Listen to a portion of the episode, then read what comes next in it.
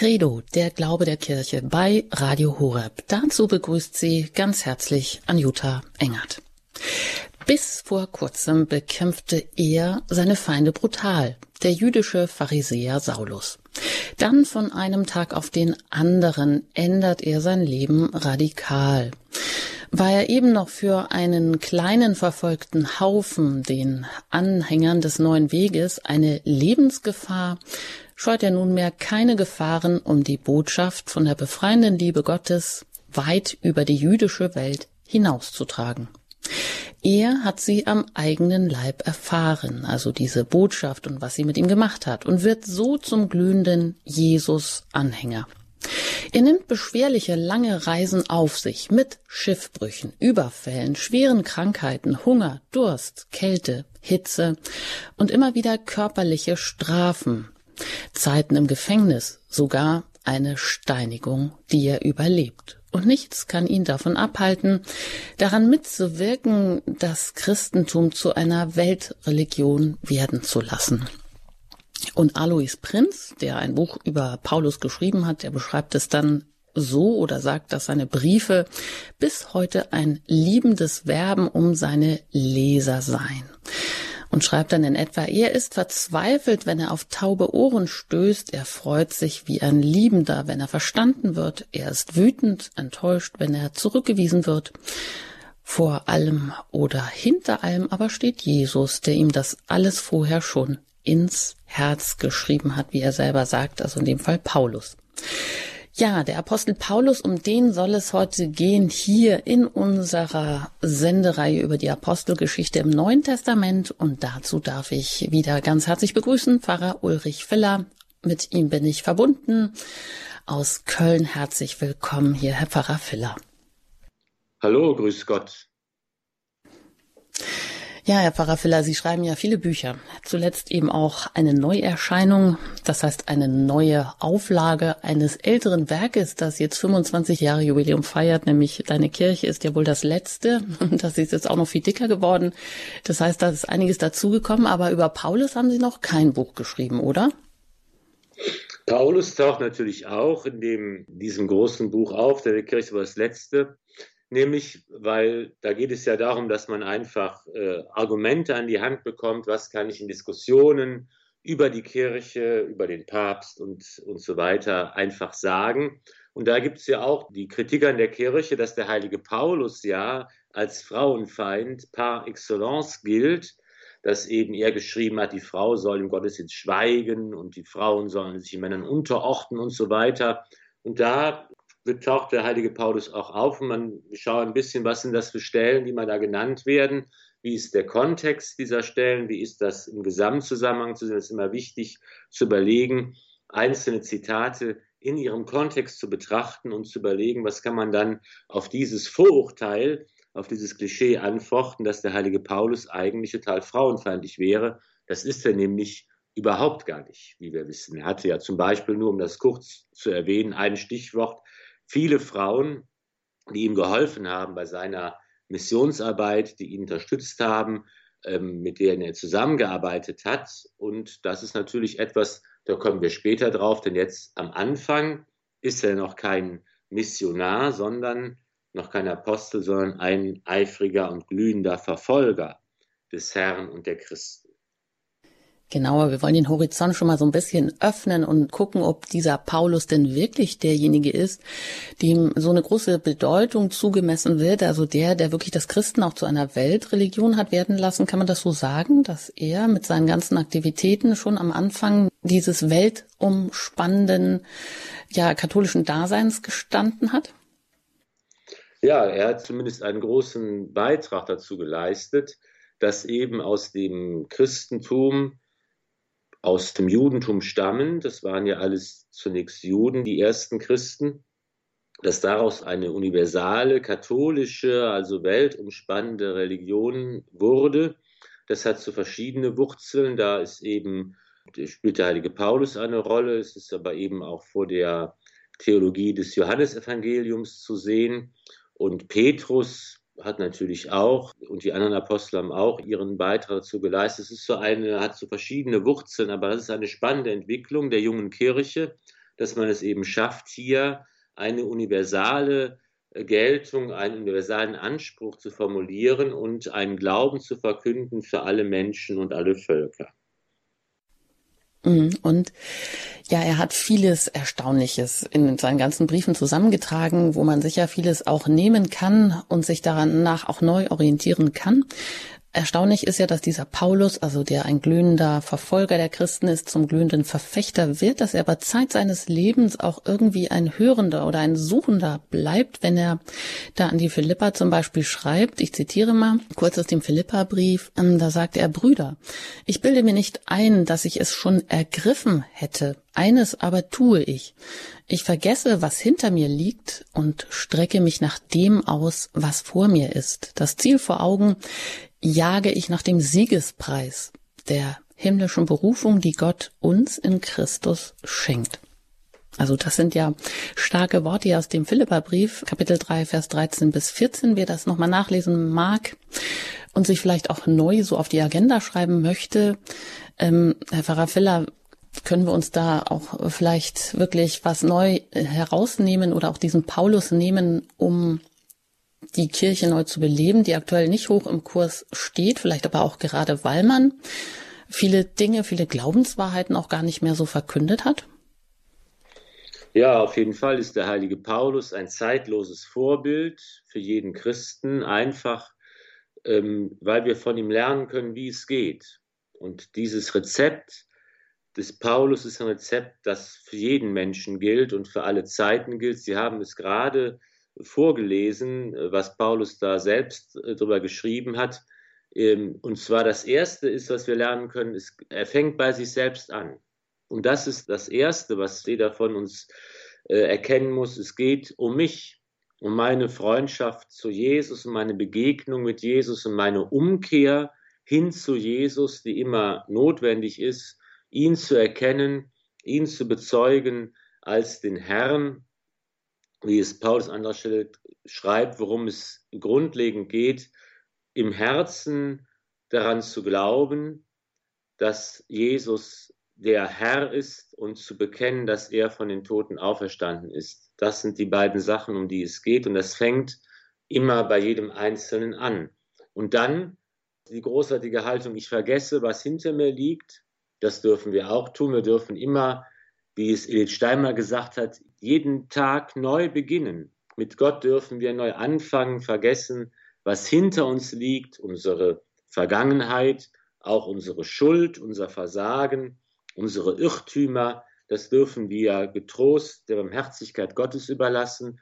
Wir dürfen uns ausstrecken nach dem, was vor uns liegt und immer fragen, was ist der Plan, was ist der Wille Gottes, was will seine Vorsehung für mich heute und dann darf ich neu beginnen, immer mit dem nächsten Schritt, wie es auch der heilige Paulus getan hat. Und wenn ich so bei mir selbst anfange, auf Christus schaue, ihn bekenne und versuche, seinen Willen zu erfüllen, dann kann eine große Veränderung eintreten. Auch das zeigt der heilige Paulus, dass solche kleinen persönlichen Anfänge oft mit der Hilfe und Gnade Gottes natürlich eine große Auswirkung haben.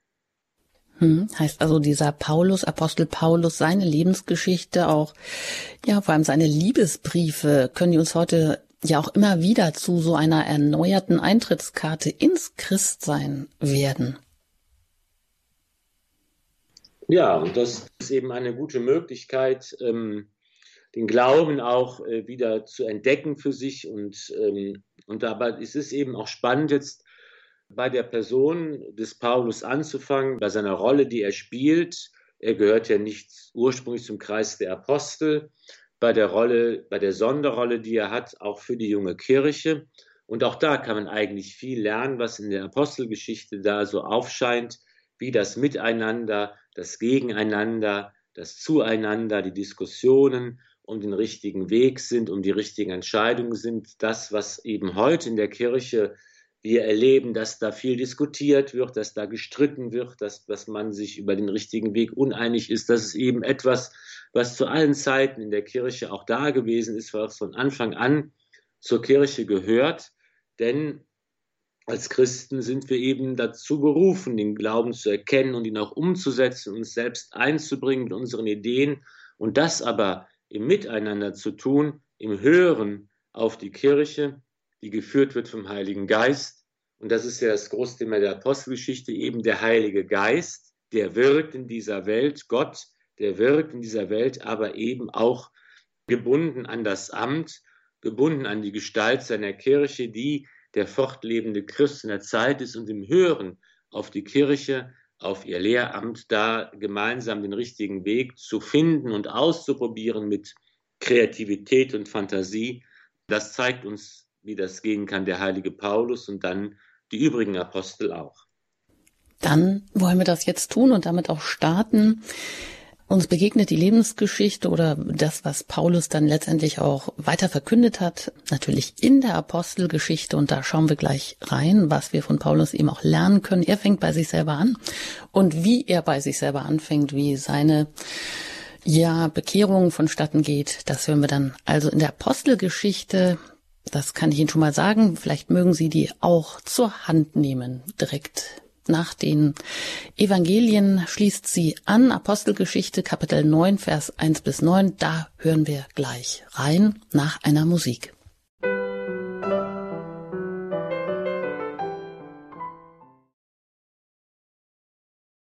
Radio Horeb mit der Apostelgeschichte im Neuen Testament. Hier heute bei Credo eine weitere Folge dazu. Mein Name ist Anjuta Engert. Ich bin im Gespräch mit Pfarrer Ulrich Füller, der uns gleich die Apostelgeschichte weiter erklärt und heute steigen wir ein bei der Bekehrung des Saulus. Apostelgeschichte Kapitel 9, Vers 1 bis 9. Und da lesen wir. Saulus wütete noch immer mit Drohung und Mord gegen die Jünger des Herrn. Er ging zum Hohepriester und erbat sich von ihm Briefe an die Synagogen in Damaskus, um die Anhänger des Weges Jesu, Männer und Frauen, die er dort finde, zu fesseln und nach Jerusalem zu bringen. Unterwegs aber, als er sich bereits Damaskus näherte, geschah es, dass ihn plötzlich ein Licht vom Himmel umstrahlte. Er stürzte zu Boden und hörte, wie eine Stimme zu ihm sagte, Saul, Saul, warum verfolgst du mich? Er antwortete, Wer bist du, Herr? Dieser sagte, Ich bin Jesus, den du verfolgst. Steh auf und geh in die Stadt, dort wird dir gesagt werden, was du tun sollst. Die Männer aber, die mit ihm unterwegs waren, standen sprachlos da. Sie hörten zwar die Stimme, sahen aber niemanden. Saulus erhob sich vom Boden. Obwohl seine Augen offen waren, sah er nichts. Sie nahmen ihn bei der Hand und führten ihn nach Damaskus hinein. Und er war drei Tage blind, und er aß nicht und trank nicht. Soweit einmal die erste Episode, die ja ganz bekannt ist, die Bekehrung oder ja, es ist eigentlich eine Bekehrung, er wird ja wie vom Blitz vom Himmel getroffen in der Apostelgeschichte Kapitel 9 Vers 1 bis 9. Da wird er ja mehr oder weniger gerufen vom Herrn. Eine ganz bekannte Episode, die ja auch ja vielfach in der bildenden Kunst dann ihren Ausdruck gefunden hat. Herr Pfarrer Filler, was, ja, was ist das Ergreifende, das Besondere hier an dieser Stelle? Wir sehen hier eine Bekehrungsvision, ein existenzielles Ereignis, eine ganz tief einschneidende Lebenswende, die Paulus hier erfährt. Es wird ja eingangs nochmal erwähnt, dass eben dieser Mann ganz fanatisch darauf bedacht ist, die Christen, die Anhänger des neuen Weges, wie sie genannt werden, zu verfolgen, sie auszurotten, sie umzubringen, wenn es nicht anders geht. Er lässt sich von der Autorität, von der jüdischen Autorität mit Vollmachten ausstatten. Er will nach Damaskus, also nach Syrien. Hier sieht man übrigens auch, dass diese alten biblischen Städten schon ganz früh auch ja christlich getränkt sind und dass es übrigens auch da schon Christen ja gegeben hat, die mit der Jerusalemer Gemeinde, also Judenchristen offensichtlich, die aber mit Jerusalem gar nicht so viel zu tun hatten. Und dort will also Paulus hin, um einfach hier die zu verfolgen, die, wie er glaubt, eben dem Glauben schaden, dem jüdischen Glauben abträglich sind, die falsche Lehren verkünden und leben und das darf nicht sein. Und auf diesem Weg als Verfolger macht er sich nun auf und dort erfährt er dieses wirklich einschneidende Erlebnis. Er hat diese besondere Vision. Da ist es eben schön zu sehen, dass dieses Wort, ähm, das da steht, dass die Verfolgung bedeutet, zugleich auch suchen bedeuten kann. Also der eifrige Verfolger ist vielleicht zugleich auch jemand, der auf der Suche ist, der die Wahrheit finden will, der Gott dienen will, der auch noch offen ist für diesen Anruf, für diese Vision Gottes, der sich nicht völlig verrannt hat in seinen Vorstellungen, die man sich selbst oft zurechtlegt von den Dingen und dann denkt, ich habe alles begriffen, ich weiß, wie es funktioniert, ich habe es für mich schön zurechtgelegt, sondern der eben offen ist und bereit ist auch, sich korrigieren zu lassen durch dieses wunderbare Eingreifen Gottes. Das in der Bibel jetzt nicht singulär ist, wir kennen also auch andere Stellen, wo solche Offenbarungsvisionen stattfinden, wo Gott selbst sich den Menschen offenbart. Wir denken zum Beispiel, das ist ganz typisch für den Bericht über Abraham, das ist jetzt, finden wir nicht im Alten Testament. Es ist eine, eine Schrift, die in den Kanon der Bibel nicht aufgenommen worden ist, wo aber auch Gott sich dem Abraham offenbart und Abraham antwortet, hier bin ich. Oder wir denken an den Mose, der Gott im brennenden Dornbusch begegnet. Da ist es auch so, dass immer der Anruf Gottes kommt und dass Gott sich offenbart im Licht, im Feuer. Das ist immer das in der Antike wird das Licht immer als Feuer dargestellt, in dem sich Gott offenbart und den Menschen anspricht. Und die Antwort des Menschen lautet immer, hier bin ich. Ich bin da, ich stehe vor dir, ich höre zu. Und das ist auch jetzt bei Paulus so, der eben in diesem Licht Gott begegnet, und zwar konkret in der Gestalt des erhöhten Herrn. Jesus Christus begegnet dem Paulus und er sagt ihm, ich bin der, den du verfolgst und das stellt nun das Leben und die Vorstellung des Paulus völlig auf den Kopf, beziehungsweise von dem Kopf auf die Füße. Er erkennt nun, wie die Wirklichkeit aussieht, dass er im Unrecht war, dass seine Vorstellung die falsche war, sondern dass tatsächlich in Jesus sich Gott offenbart hat und er wird nun, wie das Sprichwort sagt, vom Saulus zum Paulus, er wird vom Verfolger der Christen, von einem, der auf der Suche nach der Wahrheit ist, zum Verkünder des christlichen Glaubens, zum Apostel Christi, zum Verkünder der Wahrheit. Und das scheint ja dann auch sein Motto zu sein oder dass er erkennt, wie die Wirklichkeit, wie es wirklich ist, was Wahrheit ist, weil er letztendlich ja dann auch immer diese Wahrheit bekennt und das ja auf eine ganz eindeutige, radikale Weise auch tut. Er sagt ja mal an anderer Stelle, auch wenn wir selbst oder ein Engel vom Himmel euch ein anderes Evangelium verkündeten als das, das wir verkündet haben, er sei verflucht. Das ist ja nun gerade etwas, was so in unsere Zeit wie nichts anderes passt, wo wir doch immer gerne meinen, Wahrheit gibt es nicht und jeder im Relativismus legt sich seine eigene Position zurecht. Aber was bewirkt das denn eigentlich, diese Annäherung? Ich schau mal, was mir so passt und gucke, womit ich zurechtkomme und den Rest lasse ich beiseite. Wohin führt denn das eigentlich, diese dieser Ansatz, wenn wir den Ansatz übertragen auf das Wort Gottes?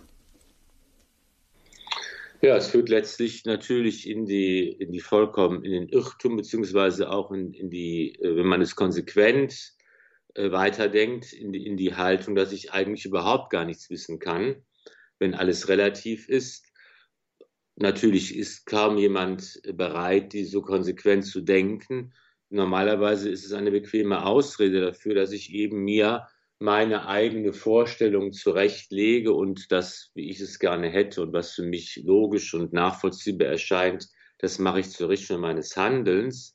Und hier sehen wir eben an der Gestalt des Paulus das Gegenteil, dass er das an sich geschehen lässt, dass er eben nach dieser Vision, in der er Christus sieht und hört und von ihm beauftragt wird, eben nicht sagt, oh, das äh, war jetzt irgendwie eine Halluzination und ich gehorche dem nicht, ich folge trotzdem meinem eigenen Vorstellungen, meinem eigenen Weg, sondern er macht Christus zum Maßstab und ist bereit, seine eigenen Meinungen zu revidieren im Maßstab der Wahrheit, die sich hier offenbart.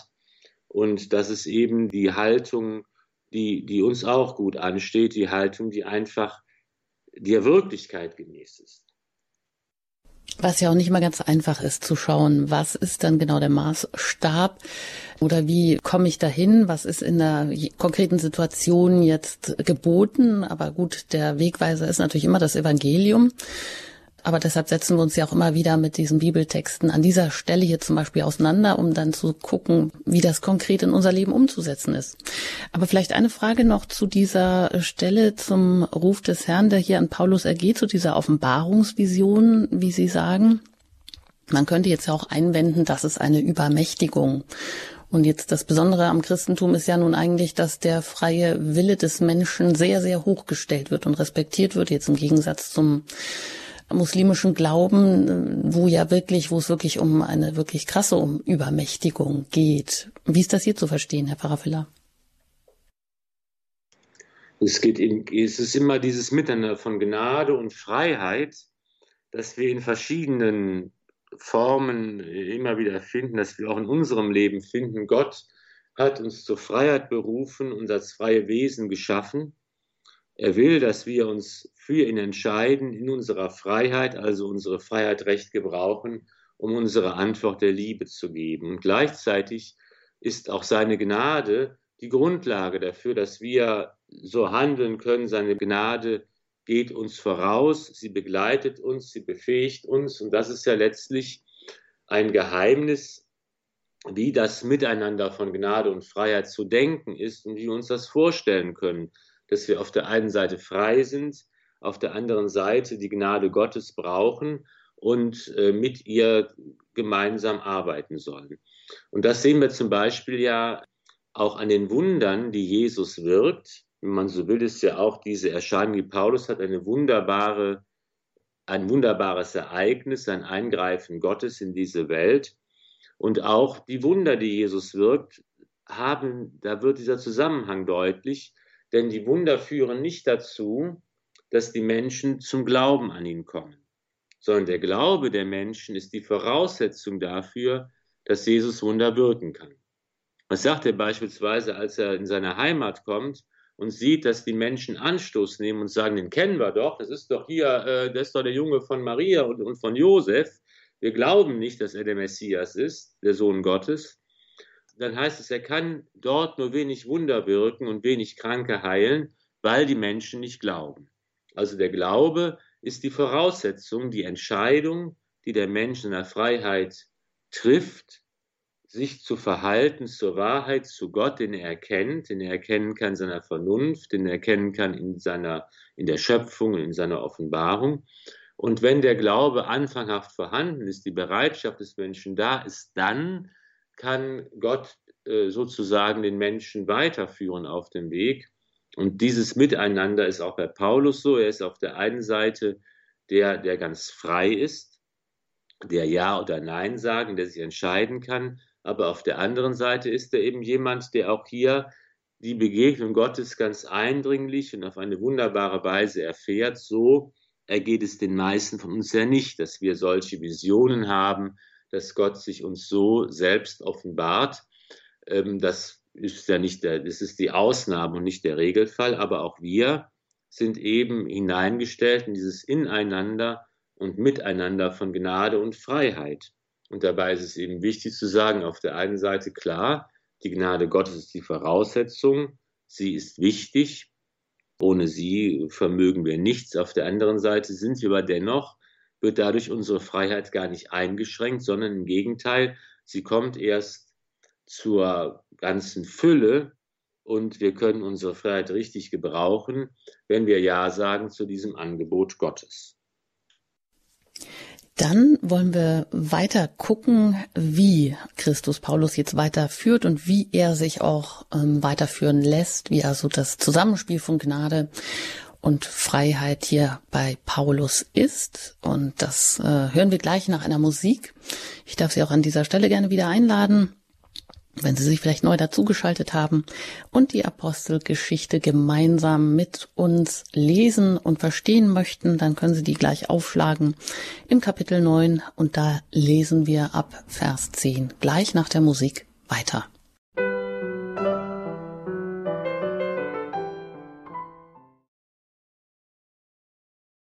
Paulus ist unser großes Thema hier heute in der Senderei Credo bei Radio Horeb nämlich über die Apostelgeschichte im Neuen Testament.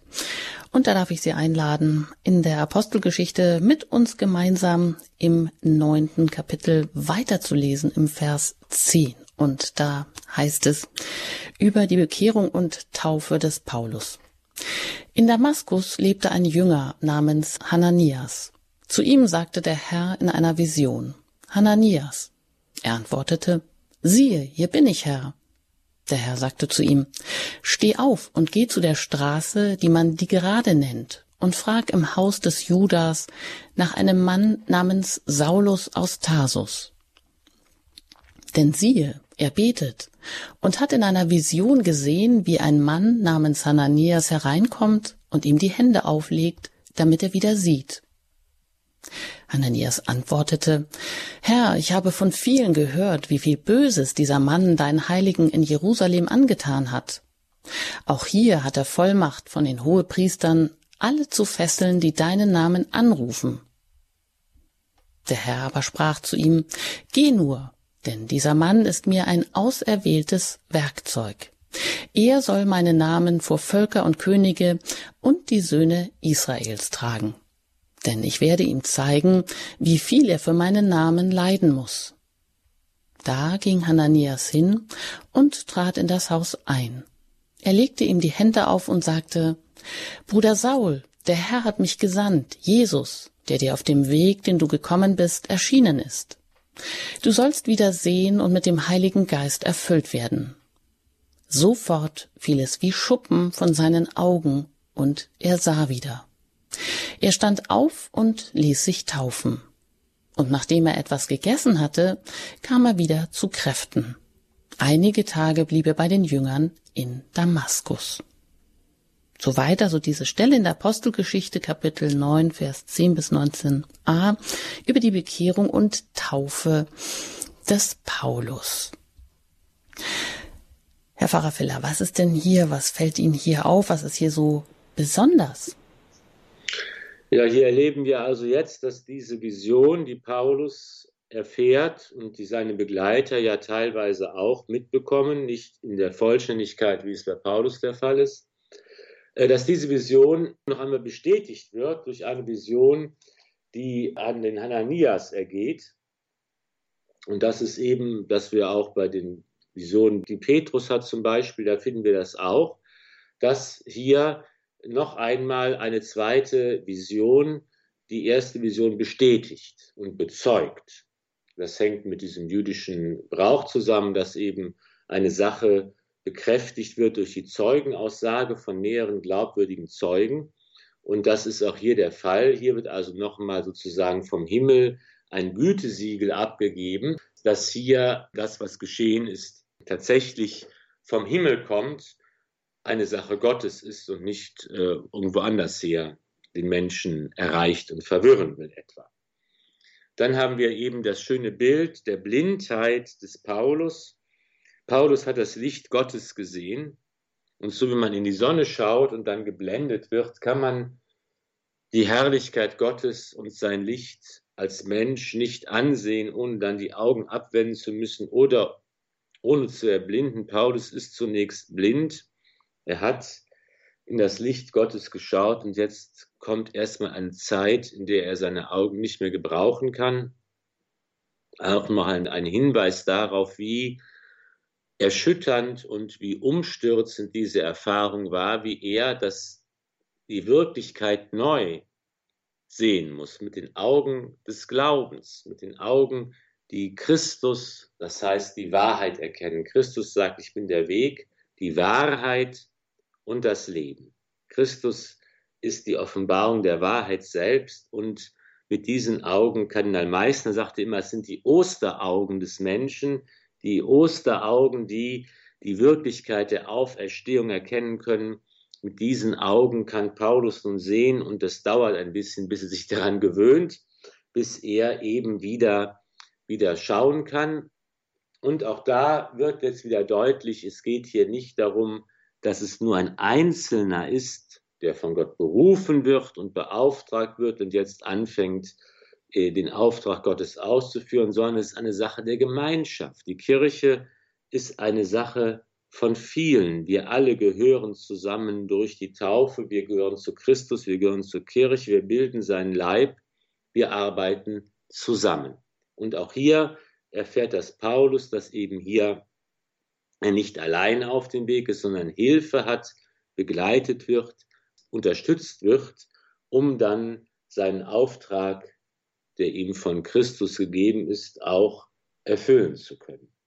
Und dann beginnt eigentlich auch schon direkt die Arbeit des Paulus und des Hananias.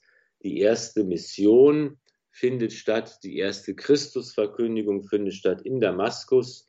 Da wird eben nun der Glaube verkündet und das ist eben der große Beginn des Weges des heiligen Paulus, der erfahren hat, Christus nimmt ihn in seinen Dienst, der erfahren hat, Gott hat einen Plan mit ihm und dieser Plan wird ihn nicht nur auf einfache Wege führen, das sagt Gott auch, es wird einiges auch an Schwierigkeiten, an Leid auf ihn zukommen.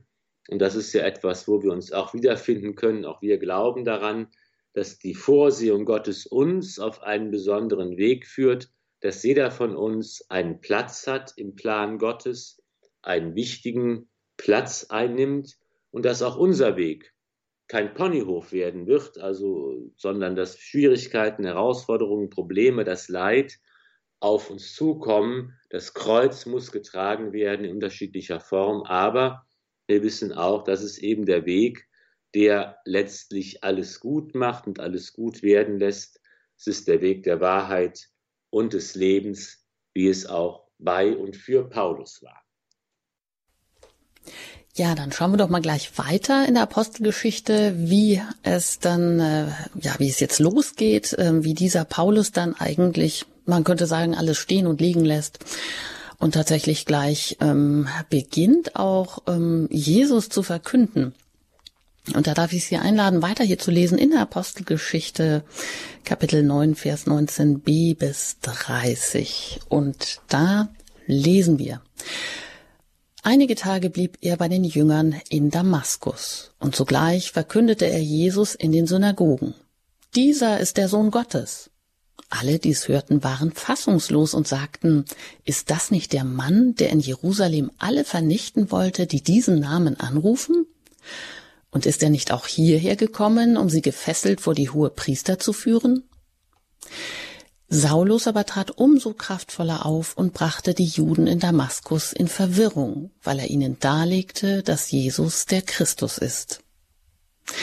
So verging einige Zeit. Da beschlossen die Juden, ihn zu töten. Doch ihr Plan wurde dem Saulus bekannt. Sie bewachten sogar Tag und Nacht die Stadttore, um ihn zu beseitigen. Aber seine Jünger nahmen ihn und ließen ihn bei Nacht in einem Korb die Stadtmauer hinab. Als er nach Jerusalem kam, versuchte er, sich den Jüngern anzuschließen. Aber alle fürchteten sich vor ihm, weil sie nicht glaubten, dass er ein Jünger war. Barnabas jedoch nahm sich seiner an und brachte ihn zu den Aposteln. Er berichtete ihnen, wie Saulus auf dem Weg den Herrn gesehen habe und dass dieser zu ihm gesprochen habe, und wie er in Damaskus freimütig im Namen Jesu aufgetreten sei. So ging er bei ihnen in Jerusalem ein und aus, trat freimütig im Namen des Herrn auf und führte auch Streitgespräche mit den Hellenisten. Diese aber planten ihn zu töten. Als die Brüder das erkannten, brachten sie ihn nach Caesarea hinab und schickten ihn von dort nach Tarsus. Soweit also diese Stelle über das erste Wirken und Leiden des Paulus, der ja hier noch als Saulus bezeichnet wird in der Apostelgeschichte Kapitel 9, Vers 19b bis 30. Herr Pfarrer Filler, das ist ja jetzt eigentlich schon erstaunlich, dass, ähm, dass er sofort beginnt, ähm, Jesus zu verkünden. Man könnte ja meinen, der zieht sich erstmal zurück und muss sich überhaupt erstmal auseinandersetzen mit all dem, was auf ihn zukommt, also auch mit der ganzen Lehre und mit dem Evangelium, was er bisher ja bekämpft hatte, oder kannte er das eigentlich schon so genau? Ja, die Begegnung mit dem Auferstandenen führt zur Aktivität. Sie entlässt den Menschen nicht in die Besinnung und in die Ruhe, sondern drängt ihn sofort zur Verkündigung. Das sehen wir zum Beispiel auch bei den Emmaus-Jüngern, ähm, die den Tag über mit Jesus am Ostertag unterwegs sind und dann, als sie abends einkehren in das, in das Gasthaus und das Brot brechen, da wird derselbe Ausdruck verwendet, es fällt ihnen wie Schuppen von den Augen, ja, und sie erkennen und sagen, Mensch, das, das ist doch Jesus, der uns den Sinn der Schrift erschlossen hat und auch die Emmaus-Jünger, sagen dann nicht, okay, wir machen, warten noch die Nacht ab und machen es morgen auf den Weg. Sie gehen noch in der gleichen Stunde zurück nach Jerusalem, um zu verkünden, wir haben Jesus gesehen. Und dasselbe ist auch bei Paulus. Er, äh, es fällt ihm wie Schuppen von seinen Augen. Er kann wieder sehen, er lässt sich taufen. Auch hier die Taufe und der Empfang des Heiligen Geistes als Anfang des, des Christseins, Verbindung mit dem Auferstandenen und diese Christusverbindung drängt nun zur Verkündigung. Und was natürlich bei Paulus jetzt der Fall ist, er ist ja auch ein Rabbiner. Er ist jemand, der eben die Tora studiert hat, das jüdische Gesetz kennt, die Verheißung des alten Bundes kennt und dem jetzt dieser Zusammenhang offenbar wird, dass eben die Verheißungen des alten Bundes sich in Jesus Christus erfüllen das ist eben ja dieser wichtige Zusammenhang, den wir niemals aus den Augen verlieren dürfen, dass das Alte und das Neue Testament zusammengehören. Und das ist ja auch etwas, was Jesus immer wieder sagt und zitiert. Die Verheißungen des alten Bundes erfüllen sich in ihm. Die Geschichte Gottes in seinem Volk wird nicht einfach abgeschnitten und was ganz Neues fängt an, sondern die Geschichte Gottes mit seinem Volk erfüllt sich. Und das Alttestament, das Gesetz wird nun auf eine neue Stufe erhoben, weil alles das, was vorbereitet wurde und angekündigt wurde, nun zur Vollendung kommt in Jesus Christus. Und das kann natürlich Paulus ganz besonders gut deutlich machen, weil er von Haus aus das ganze Handwerkszeug mit sich bringt, was er vorher genutzt hat, um die Christen zu verfolgen, das nutzt er nun, um Christus zu verkünden. Und natürlich sind die Leute, die ihn erleben, fassungslos. Sie können erstmal gar nicht verstehen, warum er das Gegenteil von dem vertritt, was er vorher gemacht und getan und gesagt hat. Erst wollte er alle vernichten und jetzt tritt er auf und verkündet, dass Jesus der Christus ist. Ganz genau darum geht es. Jesus ist der Christus, der Messias, er ist der, von dem der ganze alte Bund spricht, auf den der ganze alte Bund hin ausgelegt ist. Und diese, dieser Sinneswandel des Paulus, diese Veränderung, diese Christusverkündigung, sie ruft natürlich Widerstand hervor. Da macht natürlich Paulus jetzt dieselbe Erfahrung, die auch die Apostel in Jerusalem machen. Die Christusverkündigung wird mit Verfolgung, äh, stößt auf Verfolgung und auf, auf Widerstand und man, man, man fasst den Plan, ihn zu töten, jetzt zum ersten Mal. Das ist etwas, was er noch öfters erleben wird.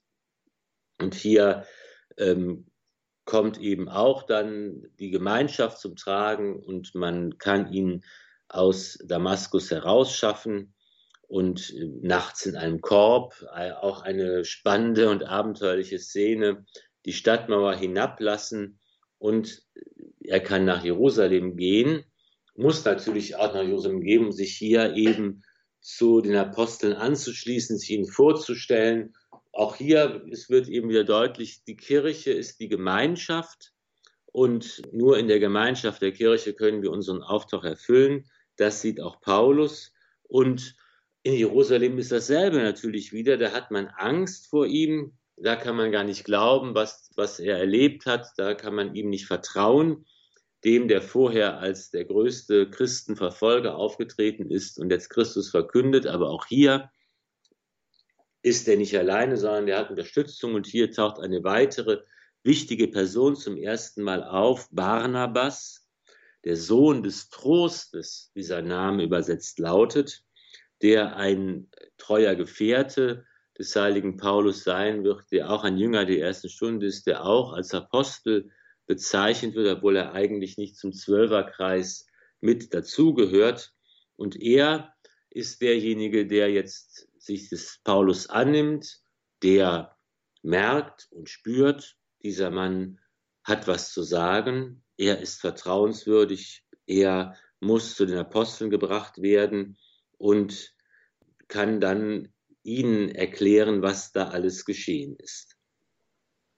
Und das ist auch, glaube ich, ein wichtiges, äh, ein wichtiger Aspekt, den wir äh, für uns äh, da herausnehmen und, und lernen können, dass, dass es eben auch die Gemeinschaft der Kirche so wichtig ist. Alleine sind wir oft, ähm, wissen wir nicht weiter. Und wir stoßen auf Hindernisse. Wir versuchen es gerne alleine, wir sind gerne selbstverantwortlich und versuchen es aus eigener Kraft zu schaffen, aber wir brauchen die Hilfe von anderen. Wir sind angewiesen, dass andere kommen, dass sich andere unser annehmen, uns den Weg bahnen, uns anderen vorstellen und diese Aufgabe können, sollen wir auch füreinander übernehmen und überlegen, wie kann ich denn für andere hilfreich sein, zu einem Sohn des Trostes werden, den jeder von uns ab und an sicher nötig hat. Hm. Das heißt also, die Lebensgeschichte des Paulus, Saulus, Paulus wird ihm, ja, ist Fluch und Segen gleichzeitig. Also er einerseits ähm, ist er gebildet, er war Rabbiner, er kennt sich aus mit der Tora, er weiß eigentlich alles, er hat das ganze Handwerkszeug ähm, schon mitbekommen und setzt es jetzt aber ins Gegenteil um, sage ich mal. Ähm, natürlich ist klar, dass die Menschen erstmal Angst haben vor ihm, das ist der Fluch dann. Also, dass man ihm gar nicht glaubt, dass er jetzt plötzlich die für die eintritt, die er bis äh, vor kurzem ähm, radikal verfolgt hat. Und jetzt wird er aber auch noch von seinen ehemaligen eigenen Anhängern also den Juden auch noch ähm, verfolgt und äh, auf ihn steht der Tod sozusagen. War das denn eigentlich normal, dass man ähm, zu dieser Zeit einfach seine Feinde so liquidiert hat, wenn es ähm, gerade nicht mehr so reingepasst hat? Ja, normal ist das, war das sicher nicht. Wir kennen natürlich diese brutalen Gewaltaktionen von vor allen Dingen auch von den ähm, Mächtigen in dieser Zeit, von den Herrschern, von den Königen, die ähm, um ihre Macht zu sichern, nicht zimperlich gewesen sind. Und ähm, im Bereich des, des Glaubens und, und der Religion, da ist es natürlich auch schon so, dass man eben schon sehr auf eine Trennung bedacht war von allen, die nicht mit dazugehören. Das muss nicht unbedingt äh, in blutige Verfolgungen ausarten, aber es war eben schon so, dass, dass es eben der Gedanke war, und das sehen wir ja auch in der Geschichte des Alten Testaments, in der Heilsgeschichte, dass eben Gott zunächst ein Volk beruft und dass es nicht sofort eine Botschaft von allen Menschen ist und dass eben von einem Volk, von einem Stamm es da beginnt und dass man eben da auch äh, darauf bedacht ist, sich abzugrenzen von den anderen damit der Glaube bewahrt bleibt und sich nicht vermischt mit dem, mit dem Glauben anderer Völker, anderer Stämme, anderer Nationen, anderer Menschen, dass also eine gewisse Abtrennung, Absonderung, Aussonderung schon durchaus zu sehen ist. Und dass wir jetzt hier eben in der äh, Zeit Jesu in Jerusalem und bei den Juden natürlich auch die Situation haben, dass hier dieser dieser religiöse Vorstellung immer auch gesellschaftlich und politisch relevant und aktuell gewesen ist. Dass jemand, der eben hier als Messias auftritt, eben auch einen politischen Anspruch stellt und die Gesellschaftsordnung gefährdet. Und das wird natürlich auch eben dann, äh, ruft entsprechende Reaktionen mit hervor. In diesem Kontext hat man Jesus eben ja auch gefangen nehmen lassen und gekreuzigt. In diesem Kontext hat man Stephanus gesteinigt und hier erfährt man schon, dass, dass eben dieser Anspruch des Christentums eben auch diese krassen Reaktionen hervorruft. Später wird es dann eben kommen, das ist ja am Anfang noch nicht, dass aber auch dann das, das römische Imperium sich gegen die Christen, wenn sie verfolgt, wenn sie eben diesen Anspruch des Kaisers dann, ihn als Gott anzubeten, nicht erfüllen wollen. Und wenn man in dieser Radikalität den Anspruch verkündet, muss man mit entsprechenden Reaktionen rechnen. Und das ist ja auch bis heute so. Ja, bis heute ist es so, dass man um diesen rechten Glauben ringt und immer wieder neu ringen muss. Paulus hat sich besonders dafür eingesetzt und ja, wie wir auch schon gesehen haben im Galaterbrief, da äh, verflucht er die eben, die ein anderes Evangelium verkünden. Das ist ja auch besonders heute wieder unsere Situation. Wenn man jetzt davon ausgeht, dass die Kirche aktuell hier in Deutschland faktisch vielleicht schon gespalten ist, und wenn wir uns fragen, was können wir von diesem Paulus gerade in der ähm, jetzigen, heutigen Situation lernen und mitnehmen? Da haben wir gesagt, alleine wissen wir oft nicht weiter. In der Kirche brauchen wir ganz dringend die Gemeinschaft. Und das lesen wir hier auch ab an dem krassen, an dieser Offenbarungsvision des Paulus. Aber wie machen wir das jetzt ganz konkret? Äh, wenn wir auch ähm, alleine nicht weiterkommen oder vielleicht uns auch manchmal einbilden, wir würden das besser wissen oder der rechte Glaube, der ist ja da oder da verortet, aber vielleicht äh, gar nicht mehr so spürbar in der Gemeinde vor Ort. Wie gehen wir damit um, dass wir uns nicht dann irgendwie absondern und abtrennen, sondern auch dieser Kirche noch treu bleiben, aber darin auch ähm, Glaubensbrüder und Schwestern finden, mit denen wir dann gemeinsam etwas bewirken können? Ja, da ist natürlich auch etwas Kreativität und Fantasie gefragt, dass wir uns eben orientieren und das sind eben die, die bleibenden Grundpfeiler unseres Glaubens am Papst, an der Mutter Gottes, an der Eucharistie und den Sakramenten der Kirche. Wer sich an die Hand Mariens begibt, wer treu zum Papst äh, steht und wer die heilige Messe mitfeiert in der Eucharistie Christus erkennt, der weiß immer, ich bin auf dem richtigen Weg. Und dann muss man eben auch schauen, wo finde ich Gleichgesinnte und wo finde ich Gemeinden, wo der katholische Glaube lebendig ist. Das ist eben heute vielleicht die Schwierigkeit, dass wir sehen, in, in den einzelnen Gemeinden ist nicht mehr die ganze Bandbreite katholischen Lebens vorhanden und lebendig. Da ist, ist oft eine Situation des, des Niedergangs und es sind nur vielleicht wenig Gottesdienste und man findet überhaupt keine Menschen, die vielleicht bereit sind, äh, sich über den Glauben auszutauschen oder Glaubensgespräche zu führen. Und hier muss man einfach auf die Suche gehen und in größeren Maßstäben mal, mal schauen. Es gibt ganz viele lebendige, eine ganz lebendige katholische Landschaft von verschiedenen Gruppen, die ganz verschieden und vielfältig den einen katholischen Glauben leben und bezeugen. Und da muss man einfach auf die Suche gehen und mal schauen, wo man sich vielleicht anschließen kann, was man kennenlernen kann. Man findet immer wieder andere, die bereit sind, jemanden einzuladen, zu sagen, komm und sieh und schau, wie es bei uns läuft und äh, wie wir gemeinsam den Glauben leben.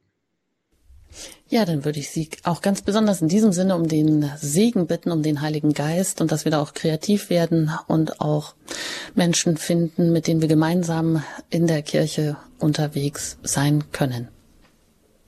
Sehr gerne. Bevor wir jetzt beten, dann vielleicht noch eine kurze Anmerkung. Wir haben das schon eben gesagt, vom Saulus zum Paulus, sich wandeln. Es ist ja auch das Sprichwort. Wir müssen sagen, es geht also dieser Namenswechsel hat eigentlich nichts mit der Bekehrung des Paulus zu tun. Also er sagt nicht vorher als Christenverfolger habe ich Saulus geheißen, jetzt bin ich Christ und jetzt heiße ich Paulus, sondern es ist einfach so, dass, dass Paulus zwei Namen hatte. Der eine Name ist der jüdische Name Saulus, der andere Name ist eher ein römisch-hellenistischer Name Paulus. Und es war eben oft so, dass Leute eben eine ähnliche Form des Namens gewählt haben, je nachdem, in welchem gesellschaftlichen, kulturellen Zusammenhang sie gewirkt haben. Also, dass es, man müsste eher sagen, dieser Mann hat eben, ist eben, wie es Lukas an einer Stelle schreibt, Saulus, den man auch den Paulus nennt. Das vielleicht als Hintergrund dieser beiden Namen, die Saulus oder Paulus führt.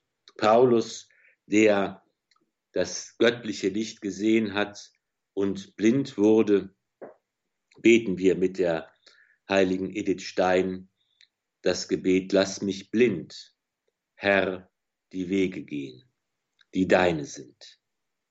Will deine Führung nicht verstehen, bin ja dein Kind.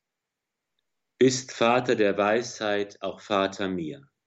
Führst durch die Nacht du auch, führst doch zu dir. Herr, lass geschehen, was du willst. Ich bin bereit auch wenn du nie mein Sehnen stillst in dieser Zeit. Bist ja der Herr der Zeit. Das Wann ist dein. Dein ewiges Jetzt, einst wird es mein. Mach alles wahr, wie du es planst, in deinem Rat. Wenn still du dann zum Opfer mahnst, hilf auch zur Tat. Amen. Es segne euch der allmächtige und gütige Gott, der Vater und der Sohn und der Heilige Geist. Amen. Gelobt sei Jesus Christus in Ewigkeit. Amen.